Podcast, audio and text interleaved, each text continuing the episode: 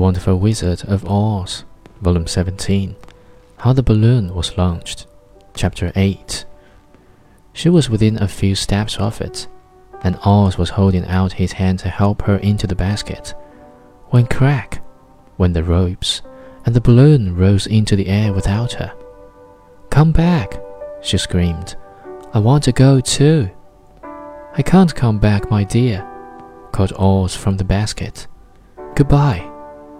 Goodbye, shouted everyone, and all eyes were turned upward to where the wizard was riding in the basket, rising every moment further and further into the sky.